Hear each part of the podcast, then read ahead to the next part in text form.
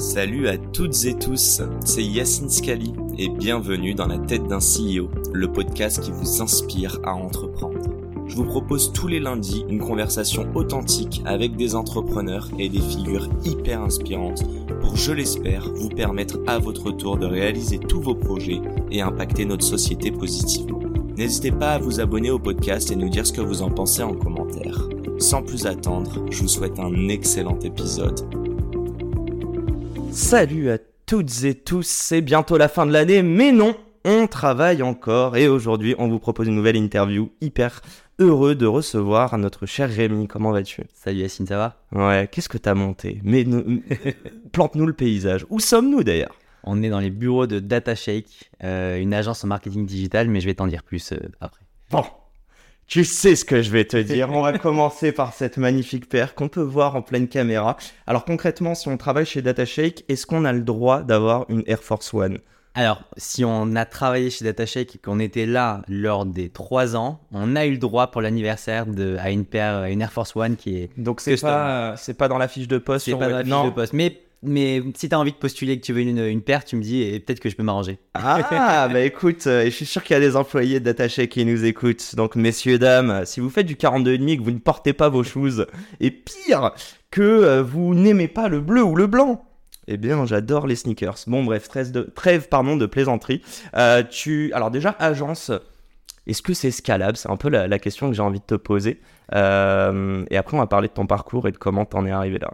Alors, c'est une vraie question. Euh, je trouve que par définition, une agence est moins scalable qu'un produit euh, SaaS ou tech, puisque la, une agence, pour se scaler, elle va devoir recruter. Et le recrutement, bah, ça, je trouve que tu as un, temps incompressible, tu vois, de, de- d'aller chercher des gens, de, les, de faire des entretiens, de les, de les ramener dans les bureaux, etc. etc. C'est c'est ça votre plus gros euh, asset? Euh, on arrive, non, on, arrive à bien le faire, on arrive à bien recruter, on arrive à bien identifier les profils. On a aussi beaucoup de candidatures. C'est une chance, c'est-à-dire qu'on a des, des agences sur le marché qui n'ont pas, euh, qui ont pas autant de candidatures que nous, donc on n'a pas besoin d'aller faire un gros travail de recherche de candidats, c'est plus eux qui viennent à nous. Mais en fait, quand tu as un produit SaaS où tu peux créer un compte euh, de façon tout automatisée sur un site et euh, tu vas payer en ligne et puis après tu as accès au service, bah, par définition, c'est beaucoup plus scalable que, que nous. Donc, euh, je dirais pas qu'une agence n'est pas scalable parce qu'il y a des agences qui ont réussi à le faire. Mhm. C'est notre, mission, c'est de le faire. Mais euh, oui, un SaaS, tu vois, où tu achètes ton, ton, ton abonnement à 49 euros par mois, c'est beaucoup plus facilement scalable que, que nous. On, on va parler de comment tu es rentré dans l'entrepreneuriat, tout ça, mais je prends un peu les questions un peu fais- prends éclatées, le chemin que classiques, Yacine. Mes auditeurs le savent. Euh, pourquoi tu as choisi de créer un business quand je t'ai demandé le plus gros asset En fait, je parlais vraiment d'humain, de capital humain. Euh, pourquoi tu as choisi ça plutôt que faire un produit scalable? Sachant que tu es passé par Google, Ouais. plusieurs produits En scalables. fait, je vais, pas, je vais pas- je vais pas te mentir, si on n'était pas passé par Google, je dis on avec mon associé Anthony, Mhm. si on n'était pas passé par Google, je pense pas qu'on aurait monté une agence.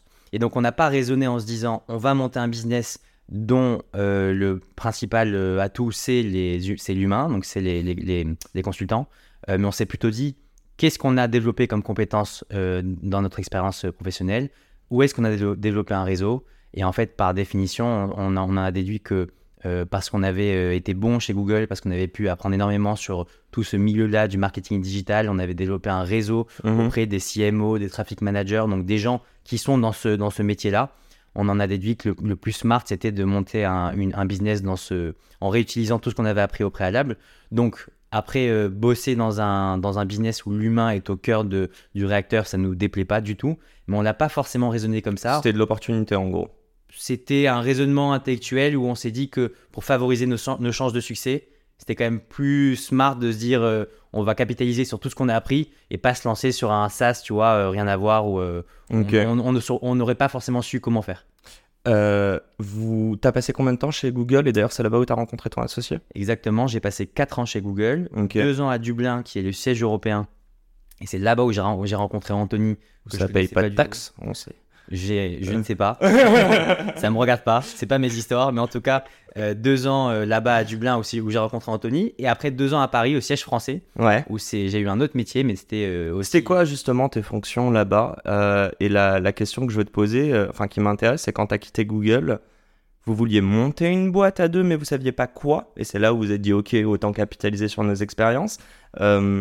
Ouais, à quel moment, au bout de 4 ans, il y a une limite en fait? Et comment l'entrepreneuriat est vu Alors l'histoire, elle a commencé, c'est marrant parce que je connaissais pas Anthony avant qu'il arrive chez Google. Ok. Et euh, je- chez C'est quoi son profil euh, Anthony, il a fait Maths Sup, Maths P, et ensuite il a fait une école de commerce. euh, et après, il a bossé en marketing digital, donc il a déjà commencé à bosser dans ce milieu-là, Ok. en stage. Et en fait, il cherchait un, un job. Et moi, j'avais mis un post sur LinkedIn disant Google recrute, si vous connaissez des gens, n'hésitez pas. Un mec le tag, donc euh, dans le commentaire Incroyable. du post. Et j'avais tellement de commentaires, etc., que je vais pas m'amuser à aller écrire aux gens qui sont dans les commentaires. J'attends que les gens m'écrivent, tu vois. Mhm. Euh, comme on sait que Google, c'est une boîte qui a assez demandé. Et je ne sais pas pourquoi, je peux pas te l'expliquer. Il se trouve que ce jour-là, j'ai décidé d'écrire à Anthony, qui avait été tagué par un ami à lui. Donc lui, il ne m'a pas écrit en direct. C'est moi qui lui ai écrit en lui disant Écoute, j'ai vu qu'apparemment, il y a un copain à toi qui t'a tagué sur mon post. Donc j'en déduis que tu cherches un post chez Google. Viens, on en parle. On en parle, on en parle. Et après, donc je l'ai fait rentrer dans les, dans les entretiens et dans le, dans le process. Il a été pris chez Google. Même, euh, même team que toi ou pas du tout? Même team que moi. Dès qu'il est arrivé, du coup, comme on a eu ce premier lien, ce premier lien on s'est assez bien entendu, on a, on a très vite euh, connecté. Et en fait, dès le début, on s'est dit que tous les deux, on voulait monter une boîte à un moment. On savait pas quoi, on savait pas quand, mais on, on s'est dit qu'on qu'on voulait le faire. Et puis après, on a tous les deux avancé dans nos parcours respectifs. Donc euh, lui dans, dans, un, dans une sous-équipe de Google, moi dans une autre. Tu peux nous en parler juste C'est très market Alors c'était, euh, oui, c'était, en fait, on travaillait sous, dans la division Google Ads. Ouais. Donc en fait, on s'occupait de clients euh, Google Ads. Lui s'occupait euh, d'agences, euh, donc euh, d'agences un peu comme nous aujourd'hui, et donc il traitait ces agences avec ces, avec ces agences-là. Et moi, je m'occupais d'un programme startup où en gros, on accompagnait euh, un batch de startup euh, qui changeait tous les trois mois et on les aidait à, à se développer sur Google Ads. Ah, ok, trop drôle. Ok, ok. Combien de- Vous avez bossé ensemble deux ans, c'est ça? Donc on a bossé ensemble deux ans, on est resté en contact, et puis après moi je suis parti à- au, au, si- au- au bureau de Paris, Euh, donc lui est resté à Dublin, Ah, ok, d'accord. et on s'est quand même tenu au courant de ce que chacun faisait, etc. Jusqu'à un moment où on s'est dit que on voulait changer un peu de, de, de- de vie. Lui avait besoin de rentrer en France également euh, par rapport à, à- sa femme, et donc c'est à ce moment-là où on s'est dit ben c'est peut-être le bon moment de mon- monter. Alignement des planètes, quoi. Exactement, et c'est parti. Euh, question, je t'en ai parlé, ma sœur qui a bossé chez Google, t'as touché un billet sur le recrutement? Bien sûr. Allez là Euh, c'est C'est un principe. il me semble. Hein. ok, trop C'est cool. principe, mais toutes les boîtes tech, de façon générale, ont euh, des incentives pour les La employés cooptation. qui vont- voilà, pour la cooptation. Donc, euh, Mhm. chez Google, à l'époque, c'était un peu plus de 3000 euros, mais je sais que ça a baissé. Mais donc, euh, et c'est c'est le running, la running joke avec Anthony de je lui ai jamais donné sa part des, sa part des, des 3000 euros que j'ai touché. Et il, il te la, il te la réclame encore en equity Non, aujourd'hui ça va, Non, ça ça va. Ça va. Euh, Qu'est-ce que je voulais te dire? Je voudrais parler 30 secondes de Google. Je voudrais comprendre comment une culture d'entreprise chez Google euh, peut insuffler autant à des personnes qui viennent de rentrer, hein, de vouloir déjà monter une boîte. Et est-ce que c'est tabou en interne de dire non, moi je suis de passage pour 2-3 ans, mais je sais que je veux, je monter ma boîte plus tard? Je trouve que tu as deux types de profils chez Google. Tu as les personnes qui vont arriver chez Google et qui vont être un petit peu brainwashées euh, et être euh, rentrées tout, tout de suite dans le, dans le moule, tu vois, et, euh, et adhérer tout de suite à la- à, à l'identité de Google, adhérer à la philosophie de Google, etc. Et qui du coup vont avoir du mal à en sortir parce que plus tu rentres là-dedans, et en fait, Google est une super boîte, mais ils font tout vraiment pour que tu t'appropries la boîte, pour que tu que tu t'impliques le plus possible, etc. Et donc, plus ils vont rentrer là-dedans, plus ils vont avoir du mal à en sortir. Et donc, je connais des gens, et c'est, et c'est pas euh, du tout euh, négatif ou une critique, c'est euh, juste un, un choix. J'allais dire, il y a un côté secte, secte Un dedans. peu, mais des fois, des fois c'est reproché, et, et- et toutes ces boîtes texte, c'est un peu reproché. Mais, et donc, en fait, ces gens-là vont rester longtemps, ils vont faire des grandes carrières, souvent euh, 5, 10, 15, 20 ans, dans, dans des boîtes comme ça. Et puis après, tu as un deuxième profil, c'est auquel je m'identifie un peu plus, c'est tu arrives dans la, dans, chez Google, tu es obligé d'y adhérer quand même un, un minimum parce qu'ils font tellement bien les choses avec euh, les infrastructures qu'ils proposent, avec toutes les, toutes les, ce qu'on appelle les perks, donc c'est les avantages salar- salariés, etc. Donc Mhm. tu es obligé d'y adhérer. Mais au bout de, je dirais, 2-3 ans, tu commences un peu à prendre du recul et tu dis, bon ben, super d'avoir toutes ces perks-là, d'avoir des super bureaux, d'avoir, euh, j'ai- plein d'anecdotes que je raconte souvent euh, sur euh, tout ce que tu- tu peux avoir chez Google. Mais à un moment donné, tu te dis, ben, ça c'est sympa, mais c'est pas ça qui, me va, qui va faire que je suis épanoui. Donc c'est donc, bouffe chose gratuite, un massage par mois, Un massage, un massage par mois, euh, t'as, euh, napping pod, tout gratuit sur le lieu de à travail. chaque étage, tu as une table de billard, tu as une, une table de ping- euh, de ping-pong. t'as- Tu sens que j'ai saigné les, euh, Ouais, les campus. je sens que tu y allais à Ouais, Londres j'ai fait fois. Paris, Londres, Shanghai.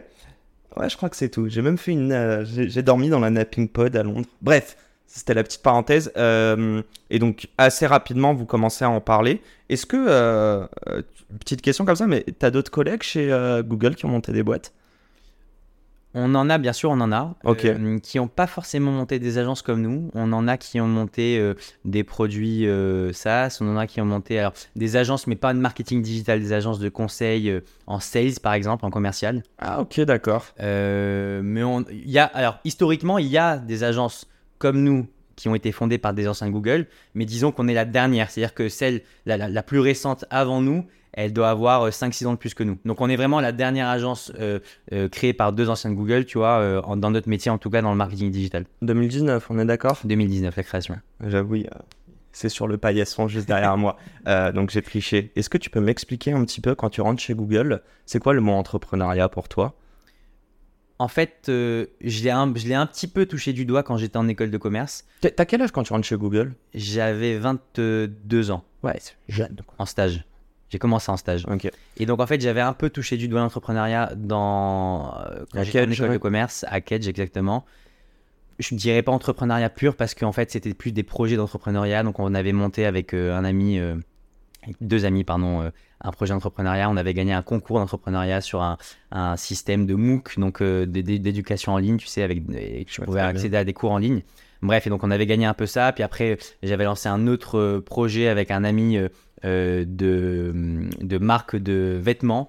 Mais voilà, ça n'avait jamais décollé. Donc c'était plus des projets un peu annexes pour se faire euh, kiffer qu'un vrai projet business, tu vois, où il y a une volonté de scaler, d'être. Donc tu te plusieurs personnes, considérais pas entrepreneur à ce moment-là? J'avais, je pense que j'avais des skills et un mindset d'entrepreneur de par euh, certains attraits, tu vois. Mais d'un point de vue euh, purement euh, professionnel et de mes projets, c'était, pour moi, c'était pas encore de l'entrepreneuriat. Pourquoi? Parce que tu faisais pas d'argent? Parce que j'étais pas à 100% là-dessus, j'étais pas focus à 100%. Pour moi, l'entrepreneuriat, c'est si jamais tu te lances dans l'entrepreneuriat et que tu veux en faire une vocation, enfin en tout cas que c'est une vocation et que tu veux réussir là-dedans, tu peux pas et à la fois être en école de commerce, avoir des cours toute la journée euh, et sortir le soir, et puis après bosser deux heures euh, tous les deux trois jours, tu vois, sur un projet annexe que tu espères un jour que- qui, qui va, qui va monter. Donc euh, pour moi, si tu veux vraiment réussir dans l'entrepreneuriat, il faut s'y donner à fond. Et donc, par défaut, ben, tu, tu vas devoir y allouer un certain minimum de temps. Et, et ce temps-là, moi, je ne l'allouais pas du tout. Mais on est d'accord que sans ces. Donc tu m'as parlé au moins de deux projets, jamais d'attaché avec nos rêves de jour. En vrai. J'aurais pas. je- ça aurait peut-être euh, vu le jour, mais j'aurais. Il y a des learnings que j'ai eu pendant ces petites expériences-là que j'aurais dû apprendre pendant DataCheck, donc peut-être que je serais allé moins vite. C'est quoi C'était le commitment? Ça aurait été quoi les, les, les, les, basic learnings? Euh, commitment, teamwork, tu vois, c'était la première fois que je bossais avec euh, euh, des gens sur un projet avec un business model derrière, donc ben, ça enclenche plein de choses. Donc, Mhm. c'est pas pareil que quand tu as un projet de travail, tu vois, pour un, pour un cours de un cours d'école de commerce. Donc là, il y avait un vrai business derrière. Il y a comment tu réfléchis à, euh, au nom de la boîte, au business model, au logo, euh, c'est qui tes clients, c'est qui ta cible. Tu vois, si tu, réfléchis, tu réfléchis pas de la même manière, je trouve.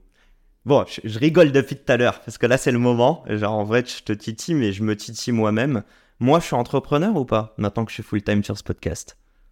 Ouais, bien sûr. Je trouve que tu entrepreneur. Il y a- non, il y a pas. y a- pourquoi? Parce que la question, moi aussi j'ai eu ce, j'appelle beaucoup ça syndrome d'imposteur, mais même me sentir illégitime de me dire entrepreneur. D'ailleurs, je rêve d'une chose, c'est de le mettre sur LinkedIn, mais je peux pas encore. Genre pour moi, j'ai même pas créé ce podcast, donc je me sens illégitime. Pour autant, euh, pendant trois ans, j'ai enregistré le soir, je gérais tout de A à Z, même s'il n'y avait pas d'argent. Et puis là, commencer à avoir de l'argent, je suis full time dessus, j'embauche des gens, super. Mais à quel moment, moi je sais, hein, à titre perso, Mhm. Quand j'ai commencé à avoir de l'argent et que j'ai embauché des gens, oui, je me suis considéré entrepreneur. Mais je le suis pas devenu du jour au lendemain quand même. Mais attention, tu peux complètement être entrepreneur si t'es pas à 100% là-dessus. Ce que je veux dire par là, c'est que moi, dans mon cas, moi, à ce moment-là, je trouvais que j'y mettais pas assez de temps pour me considérer entrepreneur, tu vois. Ok. Mais après, tu as d'autres personnes qui vont pouvoir euh, allouer une telle charge de travail et un tel effort dans ce qu'ils vont faire que ça peut être des entrepreneurs. Et à côté de ça, ils peuvent avoir un, un- un job, tu vois, euh, 9 to 5 euh, et, et ils ont un, un métier à côté. Et puis après le soir, ils sont entrepreneurs. Donc, c'est pas, c'est pas une condition. euh, Ça veut pas dire que tu passes 100% de ton temps là-dessus. voilà, pas forcément. Mais dans mon cas à moi, il se trouvait que je trouve que j'y allouais pas assez de temps pour m'adosser cette étiquette d'entrepreneur. Tu, m'as dit euh, quand on a préparé ce call, car oui, c'est de l'impro, mais quand même, on prépare un peu nos interviews. Tu m'as dit que tu avais un côté très commercial. On va pas parler maintenant de ça. Va juste avant, je, veux comprendre. de- je sais pas si c'est entrepreneur ou entreprendre. mais j'ai envie de leur apporter d'un point de vue mindset, des choses qui sont pas tangibles. Comment tu le décrirais Et de manière très subjective, mais pour toi, tu vois, peut-être que c'est différent avec ton associé, par exemple. Comment je décrirais cette notion d'entreprendre? Ce mindset, plus cet état d'esprit vraiment de euh, j'entreprends, je suis entrepreneur, peut-être qu'elle a évolué aussi entre tes 22 ans et Hmm. on ne trahira pas ton âge aujourd'hui. Mais euh, ouais, que- c'est quoi? C'est pas palpable, mais Je trouve qu'il y a une. C'est assez corrélé à la prise de risque déjà. Ok. Je pense que hum, un entrepreneur, par définition, il va avoir une, a- une aptitude à prendre des risques qui va être un peu plus élevée que, disons, la moyenne des, des- des Français. quitter Google, c'était une prise de risque? Ah oui, je trouve. Bon, on peut en reparler. Mais, euh, mais en tout cas, oui, c'est une prise de risque. perdre parce que tous tu- ces perks. tu- voilà, perdre, perdre le- le- le- la, la salle de, de- la table de ping-pong, quand même, c'est un gros risque. Mais non, non, blague, blague à part, je pense que c'est un risque parce que tu pars, tu quittes un, un job euh, avec des conditions assez favorables, donc euh, pour te lancer dans un truc où t'es pas sûr de toi. Ouais. Donc, euh, donc c'est un risque en soi. Mais donc, je pense que la prise de risque, c'est un, un- un premier euh, trait des, des entrepreneurs. Je pense que à- le, le côté commercial, je trouve qu'un ent- un, un entrepreneur, par définition, à un moment donné, il devra vendre. Même si il va à recruter des super commerciaux, un- une super équipe commerciale, s'il est lui-même commercial, ça va l'aider. Euh, dans, sa, dans, sa, dans sa croissance et dans le, dans le développement de sa boîte. On, on en parle beaucoup, mais euh, donc du coup, un entrepreneur euh, qui crée un produit, ou ils peuvent être plusieurs, tu pars du principe que la team fondatrice devrait être les la première à vendre ce produit dès le départ et ne pas embaucher un sales pour ça? je trouve que c'est toujours mieux parce Ouais. que quand c'est toi qui as créé ta boîte, tu, tu t'en parles différemment qu'une personne que tu vas recruter parce que c'est toi qui l'as porté, c'est toi qui l'as construite depuis le début. Donc c'est le storytelling. Ouais, c'est un, je trouve que je trouve qu'il y aura personne euh, qui sera mieux placé que toi pour le, pour le raconter pour, pour dire comment tu l'as vécu et comment du coup tu peux euh, le, vendre à quelqu'un d'externe. Après, euh, à un moment donné, c'est bien de recruter quelqu'un, euh, un sales pour euh, prendre le relais. Mais je trouve qu'au début, il n'y a pas meilleur euh, vendeur que, le, que un des cofondateurs. Et est-ce que tu dirais, euh, enfin j'ai envie de te dire pourquoi, donc on parle de storytelling, mais c'est quoi du coup? C'est pas palpable, donc c'est juste, tu dirais qu'à 50% c'est de l'émotionnel quand, euh, quand tu as une boîte qui vient de se lancer, qui est jeune, qui a pas fait ses preuves, et qu'un premier client est un early, early Mhm. adopter et fait confiance? Je pense que le, dans le storytelling, tu as, de l'émotionnel par définition. Et donc, euh, en effet, il y a raconter une histoire de pourquoi cette boîte-là a été créée, pourquoi c'est toi qui l'as créée, euh, comment tu l'as imaginé, pourquoi tu as pris ce choix-là et pas ce choix-là, euh, c'est quoi, que tu vas, c'est quoi la, la valeur ajoutée que tu vas apporter à tes clients, euh, c'est quoi ta vision sur 5 ans, sur 10 ans, sur 15 ans? Donc, dans tout ça, il y a un peu de l'émotionnel parce que comme tu viens de créer ta boîte, en effet, il n'y a pas de matière, il y a pas de, t'as pas de track record, donc euh, c'est, tu n'as pas grand chose à vendre si ce n'est une histoire et si ce n'est euh, de, la, de la confiance que tu as envie de, de générer chez ton interlocuteur. Donc, je pense qu'au au début, c'est de l'émotionnel, puis plus on avance dans le temps, plus ta boîte grandit, moins c'est de l'émotionnel, puisque euh, plus Ouais, avances, plus as du chiffre, plus tu as, des Mhm. t'as des cas pratiques, tu as des cas clients, etc. etc. Très, très, très clair. J'ai une question à un million. Est-ce que un marketing, le marketing en général, bon, on va pas faire un cours, mais concrètement, ça peut marcher s'il n'y a pas de l'émotion dedans? Si on est très pragmatique, tu as ce problème, je te donne cette solution, fin de Tu vas toujours me trouver un contre-exemple d'une campagne marketing qui a marché mais, et qui n'est pas particulièrement émotionnelle, mais quand même, la- en général, les meilleures campagnes marketing, ou en tout cas celles qui ont le plus d'impact, c'est parce qu'elles ont généré une émotion chez, le, chez, le, chez la personne chez la, qui, qui a visionné la, la campagne. Ça peut être pas forcément une émotion positive, tu vois, ça peut être une émotion euh, négative, ça peut être de la tristesse, ça peut être de la, de la peur, mais les meilleures campagnes marketing en général, et on, on- on- on le sait naturellement, elles font un effet, elles font un truc, tu vois, t'en ressors pas euh, indemne entre guillemets. Mhm. Et, euh, et, euh, Tu penses à une campagne ou pas là? Je sais pas si t'en as une en tête. euh, Je sais pas si moi je trouve que alors, Ouais. bon, c'est, c'est très bateau, mais les campagnes euh, Burger King, alors du coup l'émotion que ça génère pour moi c'est le, c'est le rire, tu vois, ça, te- ça te fait rigoler. Buzzman derrière. Buzzman qui sont très forts. Ouais. Les campagnes Burger King c'est un classique, tout le monde, tout le monde les connaît, tout le monde les a déjà vues, mais elles sont, euh, elles sont, euh, quand tu les lis, il se passe un truc, tu vois, et tu t'appropries la marque différemment. Tu, tu as, tu, En plus, t'as envie de la lire maintenant. Tu, tu sais, tu la vois même sur LinkedIn et tout. et tu as maintenant, envie de voilà. voir ce qu'ils Et disent. maintenant, dedans. ils ont tellement été bons que quand t'en vois une, t'as envie de savoir ah, qu'est-ce qu'ils, t'ont- qu'est-ce qu'ils ont préparé cette fois-ci. Tu vois, ah tiens, comment ils ont innové cette fois-ci par rapport à, à tel produit, tel, tel événement. Donc, euh, Et ça vient de l'image de marque en fait. ça vient de l'image de marque et ça vient, je pense, Buzzman a, a beaucoup de crédit à mon sens puisque c'est eux qui réfléchissent à la manière dont ils tournent les choses, la formulation, euh, l'angle, l'angle humoristique justement. Donc, euh, C'est une agence de créa, Buzzman. hein. Ouais. Bon, vous, c'est pas pareil. Non. Allez, raconte-moi un petit peu. Bon, on a fait une belle mise euh, en intro, là, je pense, une mise en abîme. Euh, tout à l'heure, tu en parlais, mais euh, tu, sais, tu disais, ouais, je pense qu'il faut se poser la question de pourquoi tu veux monter ta boîte. Alors, pourquoi vous avez monté DataShake On a monté DataShake parce qu'en fait, quand j'étais euh, chez Google à Paris, mon job c'était de former les agences. Et Mm. donc j'allais toutes les semaines voir les agences qui m'étaient attribuées, qui étaient les Big Six. Donc les Big Six, c'est les plus grosses agences de France Avas, WPP, Publicis, etc. C'est te dire à quel point je, suis no- je connais le Big Four euh, compta, tu Ah vois. ouais, c'est l'équivalent. ok, trop marketing. drôle. Et donc, en fait, euh, on- moi, mon job, c'était de les former et au produit Google. Et donc, je me suis rendu compte en allant chez eux qu'il y avait en fait un, un vrai déficit, disons, de compétences et euh, peut-être de, de- de méthodologie et de process en interne dans ces, agen- dans ces agences-là par rapport à ce que nous, on préconisait en étant chez Google. Elles, elles appliquaient pas toutes les bonnes pratiques, elles n'étaient pas toutes au point de l'innovation, au point de ce qu'il fallait faire sur les campagnes Google, etc. Et donc, en fait, c'est ces, c'est ces agences-là qui étaient les plus connues Mhm. qui avaient les plus gros clients, mais qui avaient un niveau de compétence en interne qui n'était pas suffisant aux yeux de Google. Et donc en fait, on s'est dit qu'avec Anthony, il y avait quand même un truc à jouer là- là- là- à ce niveau-là. Donc, ils, ils, ils optimisaient pas leur, leur utilisation de vos outils, en fait. Ils étaient pas exactement, ils optimisaient pas leur, leur utilisation. Quand il y avait une nouvelle fonctionnalité qui sortait, c'était pas les premiers à l'utiliser. Alors qu'à mon sens, quand tu es une des plus grosses agences de France, que tu gères des gros clients comme Air France, McDonald's, etc., c'est toi qui es censé faire profiter à ces plus gros clients des dernières nouveautés, des dernières innovations et des meilleures euh, méthodologies de travail. Mais le- les problèmes, excuse-moi de t'interrompre Rémi, juste pour comprendre, c'est un problème de, de process, pardon, euh, parce que c'est des grosses boîtes, c'est compliqué, ils sont pas agiles. Est-ce que c'est des problèmes en termes de pédagogie de Google qui a peut-être pas assez Ça veut dire que j'ai mal fait mon travail. Damn. En plus, j'allais te dire, en fait, j'allais seconder, c'est que Google, euh, tu tapes n'importe quoi sur les sites, en général, c'est assez bien expliqué. C'est pourquoi ils le faisaient pas? Et pourquoi, malgré tout l'effort de Google qui est de propulser des nouveaux produits et de- d'en parler, de communiquer dessus, pourquoi certaines agences, euh, je sais pas si c'est en fonction de leur taille, on, Mm. enfin, on parlait de process, pourquoi ils prennent pas le créneau?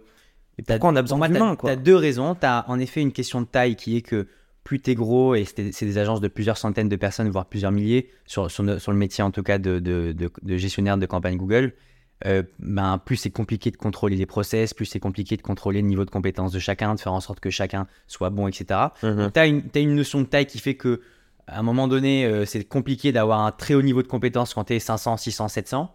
Et deuxièmement, je pense qu'aussi, il y a un peu une zone de confort, tu vois, où ces boîtes-là ont l'habitude de- d'avoir des deals sur plusieurs années avec des clients. Donc en fait, quand tu as un deal sur 5 ans, sur 10 ans avec Air France, bon, ben, du coup, tu tu t'es un peu plus dans ta zone de confort et tu es un peu, t'es un peu moins Tu enclin à en prends pas de sortir. risques. Voilà, tu es plus tranquille, tu te fais moins challenger. Tu Et donc, t'es contrat, plus entrepreneur.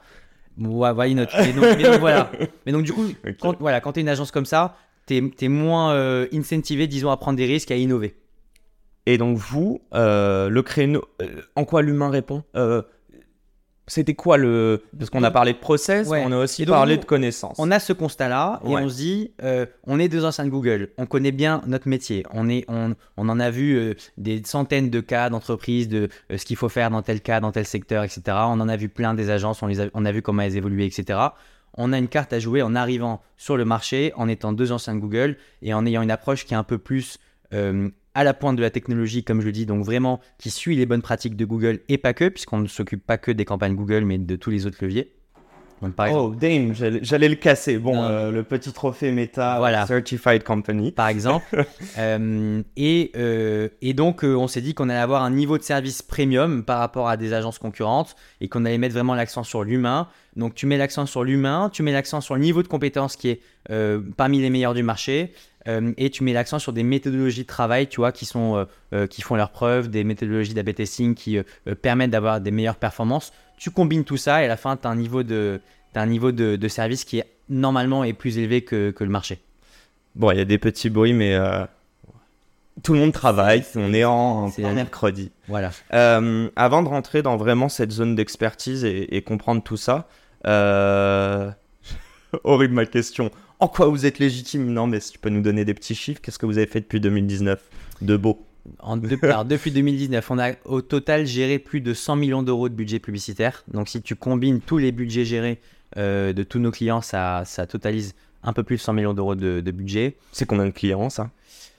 Au total, depuis la création de la boîte, on a dû travailler avec euh, peut-être 400, 400 clients. Ok. Et c'est quoi les cycles, euh, juste pour comprendre, euh, ça reste combien de temps une mission chez vous? Ah, ça- alors ça va dépendre. La, la majorité de nos clients, on est sur des missions à durée indéterminée. Euh, et on est sans engagement. Donc on a tous nos clients qui Ah. peuvent euh, euh, démarrer avec nous puis arrêter quand ils le souhaitent. Ce qui nous permet à nous de nous imposer un, un- tu vois, de constamment se challenger, de jamais se reposer et d'éviter exactement ce qu'on a vu chez Publicis et chez Avas où en fait ils ont des contrats sur 5 ans donc ils peuvent se permettre de, de, de- de Se se reposer Donc, on, évite ça. Mais donc en, en moyenne, un client il va rester. Euh, je dirais peut-être 3-4 ans, mais on- la boîte a été créée il y a à peu près euh, un peu moins de 5 ans. Mhm. Et on a des clients avec qui on travaille depuis le jour 1 qui sont encore là. Donc c'est compliqué de te donner un chiffre, un chiffre précis. Euh, allez, on continue sur les petits chiffres. Je sais pas ce que tu peux nous dire. Non, mais mais tu, on- tu nous as dit on- 100 millions. On est donc 100 j'ai- millions, on est, Ouais. on est une équipe de, on est une équipe de quasiment 50 personnes.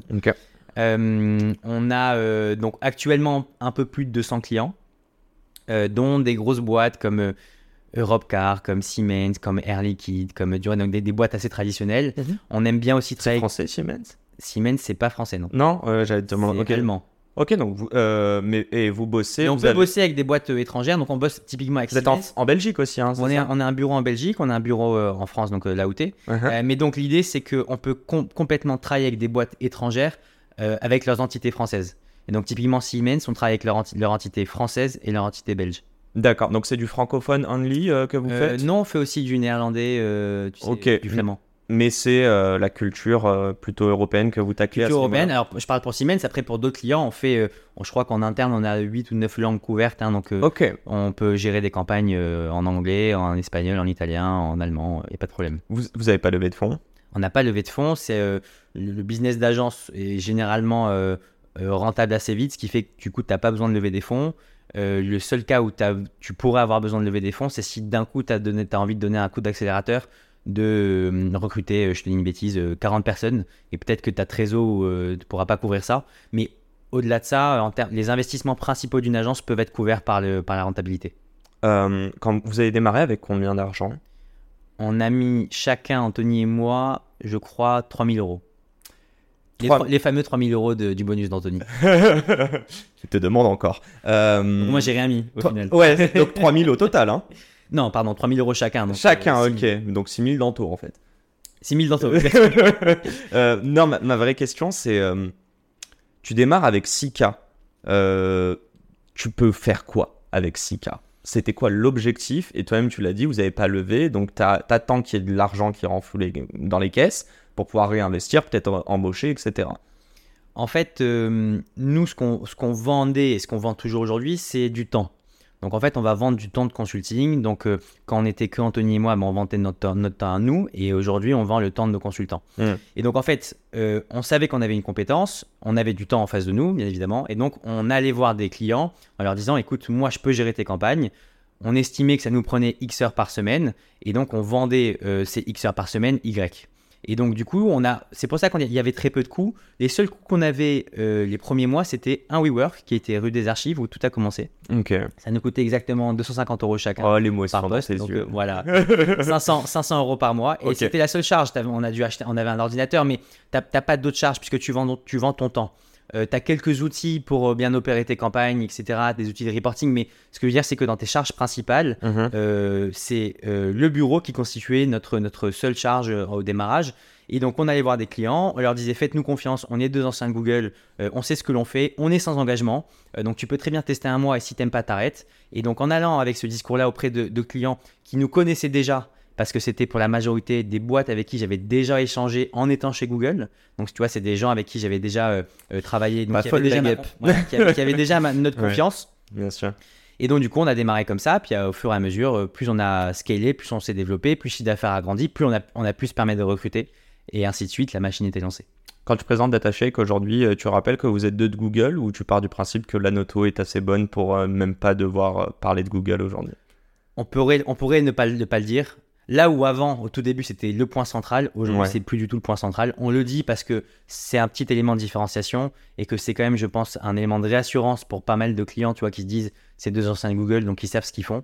Mais maintenant, on est assez gros pour euh, avoir Ouais. plein d'autres euh, points, tu vois, qui nous permettent de nous différencier que, que le fait qu'on soit deux anciens de Google. Et, même, t'as pas peur, il n'y a pas des clients qui vous disent Ah, mais alors vous faites que du Google Ads et pas On de. entend souvent ça. Ouais, on entend souvent ça. Alors, quand, quand tu regardes le budget total géré sur chaque levier, donc on a parlé de Google, Meta, mais à savoir, on fait aussi euh, TikTok, Pinterest, Criteo, Snapchat, LinkedIn. Enfin, on fait vraiment tous les leviers payants d'acquisition. Ok. Euh, en fait, tu as euh, plus de dépenses gérées euh, sur Meta que sur Google. Ah ouais? Ouais, au total, donc c'est assez marrant. Donc en fait, on, on se rend compte que on a eu En parfois- ads only, en pas ads du référencement. Alors, je parle pas de référencement naturel, on en parlera après on si va tu veux. parler juste après de ça. Voilà. Mais donc en fait, en ads only, on a couvert plus de budget sur Meta que sur Google. Ok. À, à- c'est 55-45, hein, attention.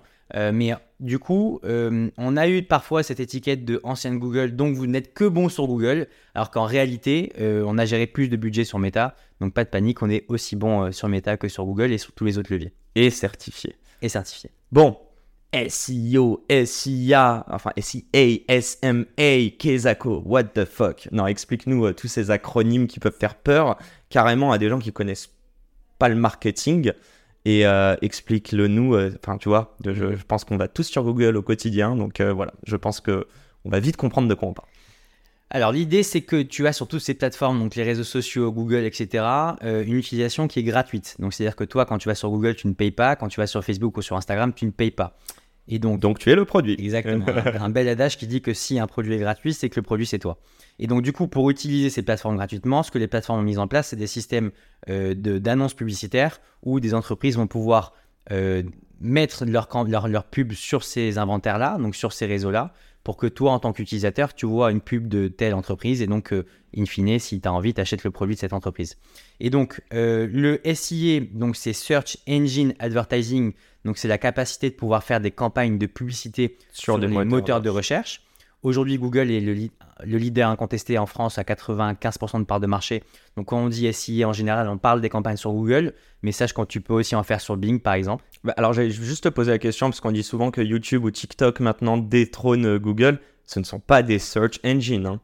En fait, tu as des moteurs de recherche à l'intérieur de YouTube, à l'intérieur de Google, mais de- pas leur de fonction, TikTok, leur fonction mais c'est pas leur, leur fonction Ouais. première, c'est un réseau social. Et d'ailleurs, c'est intéressant, le deuxième moteur de recherche euh, après Google, c'est YouTube. Donc si tu regardes le nombre de requêtes euh, dans, sur ces réseaux sociaux-là, euh, en effet, ça fait beaucoup de volume, mais leur fonction principale, c'est pas, euh, c'est pas moteur de recherche. T'en fais partie, juste, j'ai grave du mal à comprendre ça. Genre, je me dis, les infos que je cherche, enfin, Google, il va, YouTube va pas me donner l'info que je cherche sur Google. Elle est factuelle, l'info que je cherche sur Google, tu vois. Ouais, mais YouTube, c'est j'ai pas les stats exacts, mais tu as tellement d'utilisateurs tous les jours. Ouais. En fait, c'est vrai que c'est pas, c'est pas des requêtes. Tu fais pas le même genre de requête sur Google et sur YouTube. Sur YouTube, tu vas une requête d'une de telle vidéo, c'est une requête, tu vois. Donc quand tu vas chercher euh, la vidéo de, j'en sais rien, euh, Squeezie, euh, la dernière vidéo de Squeezie avec Jonathan Cohen, bon bah ça c'est une requête. Belle vidéo. Sur Google, tu vas taper euh, euh, météo, météo Lille, tu vois. Ouais, et. Tu vas voir, tu vas jamais taper météo Lille sur YouTube, tu vois. Mais c'est- c'était, ok, donc c'est des usages Donc c'est différents. des usages différents, mais, mais en, en volume de requête, c'est le deuxième moteur de recherche après Google. Donc ça c'est le Donc SIA. SIA, ok. En son penchant, ça va être le SMA, donc Social Media Advertising. Donc là, tu ne vas plus faire des campagnes de publicité sur les moteurs de recherche, mais sur les réseaux sociaux. Donc c'est typiquement des publicités sur TikTok, sur YouTube, sur euh, Snapchat, sur euh, même LinkedIn qui est considéré comme un réseau social, Qui coûte hyper cher, qui non coûte beaucoup plus cher Ouais, hein. que les autres. Exactement. Et puis après, tu as le SEO. Et donc, le SEO, c'est Search Engine Optimization. Et donc là, l'idée, c'est que sur Google, tu as une partie des résultats de recherche qui est euh, payante. Et donc, Mhm. ça, c'est tu peux y accéder grâce au SIA. Et puis en dessous, là où il n'y a pas marqué annonce, c'est une partie qui est gratuite. Et donc, toi, avec ton site, tu es référencé gratuitement par Google euh, sur cette partie-là. Mais il y a toute une science derrière de savoir comment être bien référencé par Google, premier, deuxième, troisième, etc. Et donc c'est ça de le SEO, c'est euh, cette science autour du référencement et de favoriser le fait d'être en bonne position dans cette partie gratuite de Google. Et donc on a euh, notamment lancé une entité dédiée là-dessus, qui est une filiale de Dataché, qui s'appelle Upperly. Et donc maintenant, on- là où historiquement on s'occupait que de la partie publicitaire de nos clients, depuis à peu près un an, on s'occupe aussi de la partie SEO. Très clair. D'ailleurs, euh, j'invite tout le monde à aller regarder. T'en, t'en parles sur ton réseau. Euh, petite question, vous lancez votre GPT On a lancé notre GPT, ouais. Alors, ah, raconte-moi juste ça. Après, on revient juste sur SEO, SIA. En fait, euh, j'ai quand même deux, trois Ça, c'est intéressant, mais on, on se rend compte que l'utilisation de ChatGPT, elle est en train d'exploser. Uh-huh. Et même dans notre métier, euh, nos consultants euh, dans, dans, dans l'agence, ils ont tous ChatGPT. On a, on a euh, pris un abonnement euh, payant à GPT-4 parce qu'on se rend compte que ça peut, ça peut Mieux être que le gouvernement, hein, by the way, qui utilise le 3.5. J'ai ouais, j'ai entendu, j'ai entendu ça. J'ai entendu ça. Mais donc, euh, donc, du coup, tout le monde utilise ChatGPT 4 et de façon générale, même aujourd'hui, dans, les, dans pas mal d'entreprises, on utilise ChatGPT. Euh, et en fait, GPT a sorti il y a quelques semaines la possibilité de créer Des prompts. propre ton propre GPT. Ok. Tu vas le nourrir avec euh, des docs, des infos, tout ce que tu veux. Et en fait, ça va lui servir de base de données pour que derrière, quand tu vas le questionner, quand tu vas lui envoyer un prompt, il va aller piocher dans la base de données que tu lui auras euh, euh, intégrée au préalable. Et donc, on a créé notre propre GPT où on lui a, euh, on l'a nourri de milliers de documents autour du SEO, euh, de, de- Donc pas que de vos clients, parce que j'allais poser la question, il y a des risques si ce soit que via des use cases Non. de vos clients, vous Non, restez non, non, non, enclavé. C'est pas, dans- c'est pas des, c'est pas des données euh, qui sont euh, confidentielles. Ce ne sont que des données qu'on a développées Public. nous en interne, par exemple de, de formation, tu vois. Donc quand nous on va former des consultants sur le SEO, mais on a des process euh, très précis, on a des docs très précis. Et donc c'est ça qu'on a mis dans le, dans, le, dans le GPT. Et donc demain, toi, si tu as une question sur le SEO, et ben, au lieu d'aller taper sur Google ou d'aller sur le chat GPT classique, tu peux aller sur notre GPT. Et donc a priori, la réponse sera un peu plus personnalisée et on l'espère un peu plus avancée parce qu'elle va aller piocher dans nos documents à nous euh, SEO. Vous n'avez pas viré de consultant pour autant. hein, Pas Pierre, du on- tout, non, au contraire. On va arrêter cette, cette connerie de Non. dire que euh, l'AI va remplacer notre job. Elle nous supporte, on est d'accord C'est une complémentarité. Ok. Euh, pour revenir sur SEO, donc si on comprend bien, à la base c'est que de l'ADS et récemment il y a eu du référencement. J'aimerais comprendre une chose. Euh, je le sais, car j'ai bossé avec, euh, avec des, des, des personnes en market. Chaque semaine, le coût d'acquise il change. En fait, j'ai l'impression que c'est assez opaque et je vais aller plus loin.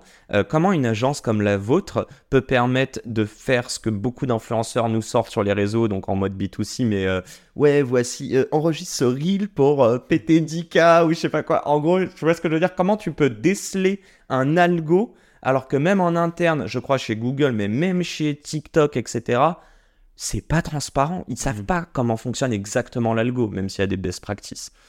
En fait, tu vas avoir sur chacune de ces plateformes publicitaires. Alors, est-ce qu'on tu tu- qu'on parle de la partie payante ou est-ce qu'on parle de la partie organique? Euh, sur l'ADS Sur l'ADS. Sur Ouais, bah sur l'ADS, euh, donc payant, mais sur après, j'ai l'impression que On- les deux sont on liés, peut- mais pour toi, c'est pas le cas. Non, c'est deux choses différentes. Sur la, sur la partie publicitaire, tu vas avoir une multitude de paramètres. Donc, quand tu vas, quand tu vas créer ta campagne, tu as une multitude de paramètres euh, qui vont toucher, je sais pas, le ciblage, le budget, le format d'annonce, le message que tu vas mettre à l'intérieur. Euh, la- le- le- dans ton ciblage, tu peux rentrer en détail sur euh, est-ce que tu vas cibler telle, telle personne qui est intéressée par tel intérêt ou par tel autre intérêt ou qui a Tout ça, tu dois le tester. Tu as plein, plein, Ouais. plein, plein, plein de paramètres. Et donc, en fait, ces paramètres-là, en fonction de là où tu positionnes le curseur, tu vas avoir des performances qui vont être différentes. Et donc, nous, notre job, c'est de savoir, pour un business donné, par rapport à sa cible, par rapport à son budget, quelle est la meilleure stratégie possible pour qu'il ait les meilleures performances possibles. Et en plus de ça, on est en contact très régulier avec toutes les régies, donc Google, Meta et les autres, de par notre, euh, notre certification et, et notre, partenariat avec eux. Et donc, du coup, ce qui fait qu'on est au- à jour euh, le, plus, vite possible de quelles nouvelles bonnes pratiques il faut mettre en place, quelles nouvelles fonctionnalités et à mettre en place, etc. Donc, quand en fait euh, Google nous dit euh, ah bah tiens, à partir de la semaine prochaine, il vous sera recommandé de mettre ça en place pour vos clients parce qu'on se rend compte que ça améliore la, la performance de 20%. euh, et ben à ce moment-là, nous, on est au courant et donc on va pouvoir l'in- l'intégrer auprès, de nos, auprès des, des campagnes de nos clients. Et, et- et ça, ça veut dire qu'ils vont le push en fait? Ils sont en train de te dire faites l'effort parce que c'est un peu comme une trend sur TikTok en gros? Ils vont te faire, ils ont de façon euh, hebdomadaire, ils te donnent, euh, ils te tiennent au courant des dernières actualités concernant leurs produits. Et à l'intérieur, il y a des recommandations. Ils vont pas te forcer à le faire, mais il y a des recommandations où ils te disent, ben tiens, pour les retailers, euh, sur le mois prochain, euh, essayez tel genre de campagne parce que on se rend compte que euh, ça améliore les performances de plus de 10%. Et donc nous, après à nous, en tant qu'agence, de jauger si on doit tout appliquer ou pas. Bah oui. Si on n'applique qu'une partie, et c'est là aussi notre intérêt. Et puis, on va, on va pas uniquement se nourrir de ce que nous disent Google et Meta, parce qu'ils n'ont pas la science infuse, et parce qu'aussi, ils sont jugés partis. On va pas se mentir, eux. C'est pour ça que je te disais Voilà. ça s'ils push. euh, Exactement, leur intérêt, ça va être un peu indirectement d'augmenter leur profit.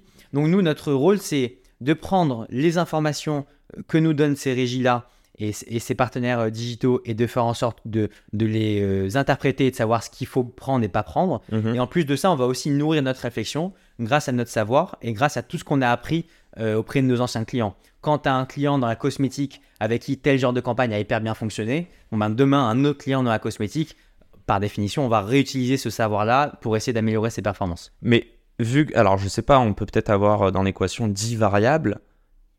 En fait, elles Beaucoup sont plus. toutes- ouais, plus. Des milliers.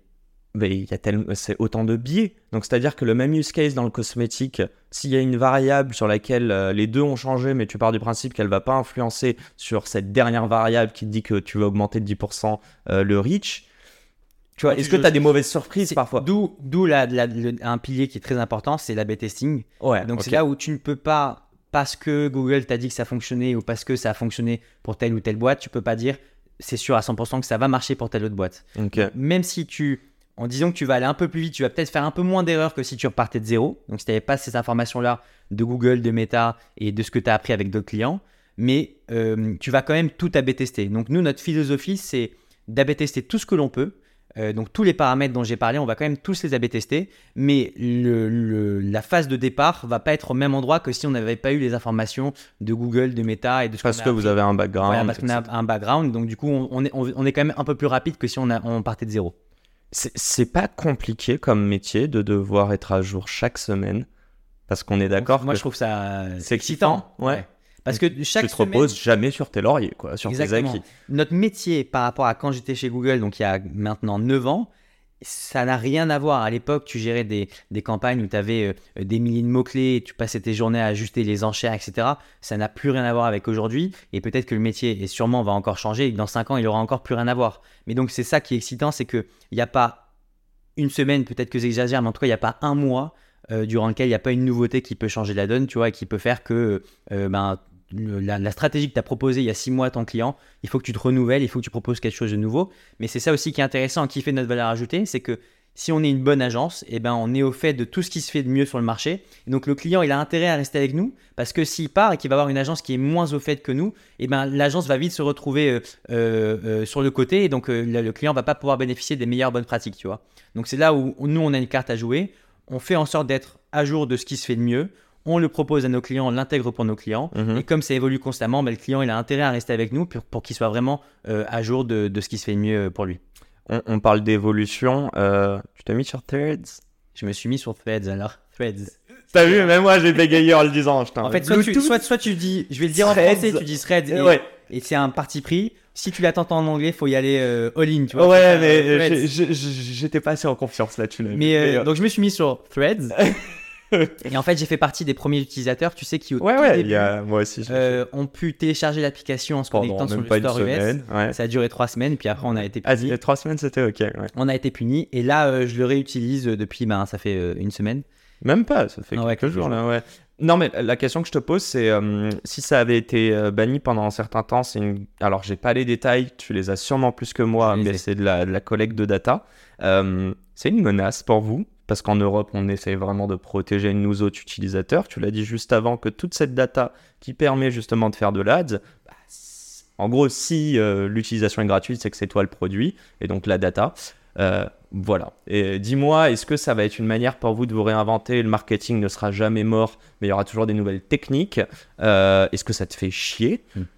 Alors, on peut, on, peut, on peut en parler hyper longtemps parce que c'est un vaste sujet. Alors, juste 5 minutes. Moi, mon, mon premier, mon premier point de vue là-dessus, c'est que je trouve ça dommage qu'en Europe, on ait une des régulations qui soient plus fortes qu'ailleurs dans le monde et qui nous emmènent même à ne pas avoir accès aux innovations comme euh, Threads, Mhm. qui, euh, on- qu'on peut qualifier d'innovation, où tu as le monde entier ou quasiment, enfin en tout cas les pays occidentaux qui ont eu tous accès. Et nous, on a été un peu punis le temps que euh, le produit se mette à jour par rapport à la, à la réglementation européenne, etc., et- etc. Donc ma philosophie, c'est déjà de se dire que c'est dommage d'avoir cette si forte régulation et que ça nous, ça nous freine un petit peu dans notre développement et qu'on a souvent, euh, on entend souvent dire, ben oui, toutes les licornes, elles sont, euh, euh, enfin les plus grosses licornes, les plus grosses boîtes tech, elles sont américaines, etc. Mais en face de ça, on a une régulation qui, je pense, freine le, développement de, de- boîtes européennes. Donc concrètement, dans la tech, c'est beaucoup plus simple d'entreprendre aux US qu'en France ou qu'en Europe. T'as plus les armes. En tout cas, t'as as un, Le- contexte- le- t'as un contexte plus favorable. Le terrain, le Le contexte. terrain ok. est plus fertile, exactement. À côté de ça, dans notre métier, c'est sûr que ça nous impacte puisque euh, ben, cette régulation, elle a euh, lieu pour toutes les euh, plateformes qui en effet récoltent des données, donc Google, Meta, TikTok, Snapchat, etc. Et donc du coup, ça va les empêcher de pouvoir faire un peu ce qu'elles veulent. Mhm. Donc les- le- la, Bah, déjà avec les cookies, il me avec, semble. les, Ouais. avec les cookies, avec donc il y a, il y a, par exemple un événement qui a pas mal changé le marché, euh, c'est le changement de iOS 14.5. Donc en fait, c'est C'était l'année dernière, ça ou... c'était il y a plus. deux ans. Ouais. Et donc c'est Apple qui a imposé à toutes les applications euh, une nouvelle manière de récolter les données avec un consentement. Euh, et donc Demander à l'app de pas me suivre. Exactement, avec une enfin, avec un un bouton ne pas autoriser qui était fortement recommandé puisque c'était le premier, il était un peu surligné. Euh, donc en fait, euh, la majorité des utilisateurs ne n'autorisent pas les applications à pouvoir euh, les traquer. Et donc pour des boîtes comme Facebook qui récoltent la majorité de leurs données via l'application, ça a un peu changé leur business model. Et ça a un peu changé. Et d'ailleurs, l'action Facebook a, a- a baissé fortement pendant longtemps à cause de ça. Donc, ça a un peu changé la manière dont, dont ils processaient. Ça, nous, ça nous a changé notre business d'une certaine manière. Et donc, on a dû s'adapter avec des, nouvelles, des nouveaux moyens de suivre les données. Facebook a mis en place des nouveaux outils qui font qu'aujourd'hui, on arrive, malgré cette contrainte d'Apple, on arrive quand même à suivre ce qui se passe et à faire des, ce qu'ils appellent des projections euh, de, euh, des données manquantes. Donc, en La, fait, data est moins accurate, elle est la moins data est un précise. peu moins accurate et donc ils font des extrapolations. Et donc, euh, ils arrivent quand même à avoir des chiffres qui sont plutôt justes, euh, qui sont pas précis à l'euro près, mais des chiffres qui sont plutôt justes. Et donc, aujourd'hui, la, la confiance dans les données, elle, elle est, elle, est, elle est très bonne. Mais pendant ça, ça a mis beaucoup de temps à, à se mettre en place. Le, le coût de l'ADS a baissé du coup entre temps, vu qu'il fallait aussi qu'ils fassent leurs preuves, j'imagine, toutes ces plateformes. En fait, le coût de, euh, le coût de l'ADS a baissé indirectement parce que les performances ont baissé. Oui, c'est Comme ça. on mesurait moins euh, les conversions, donc on mesurait moins les données qui étaient récoltées, du coup, les clients avaient l'impression que les campagnes marchaient moins bien. Donc du coup, l'algo s'optimisait moins bien parce qu'il avait moins de données à sa disposition. Et donc du coup, quand tu es une entreprise et que tes campagnes marchent moins bien, tu baisses tes investissements. Et donc comme tu baisses tes investissements, et ben en effet, le, le CPM, donc le coût par mille impressions chez Facebook, il a, il a baissé. Mhm. Mais euh, donc c'est vrai que c'est un changement et c'est une menace, mais c'est là aussi toute la force d'une bonne agence selon moi, c'est l'adaptation. Comme on l'a dit, c'est un milieu qui change beaucoup. Il y a des nouveautés constamment et il, peut aussi, il peut aussi, aussi y avoir des régulations euh, régulièrement. Et donc du coup, c'est là notre travail de pouvoir nous adapter par rapport à ça. Typiquement, en mars 2024, il y aura la fin des cookies.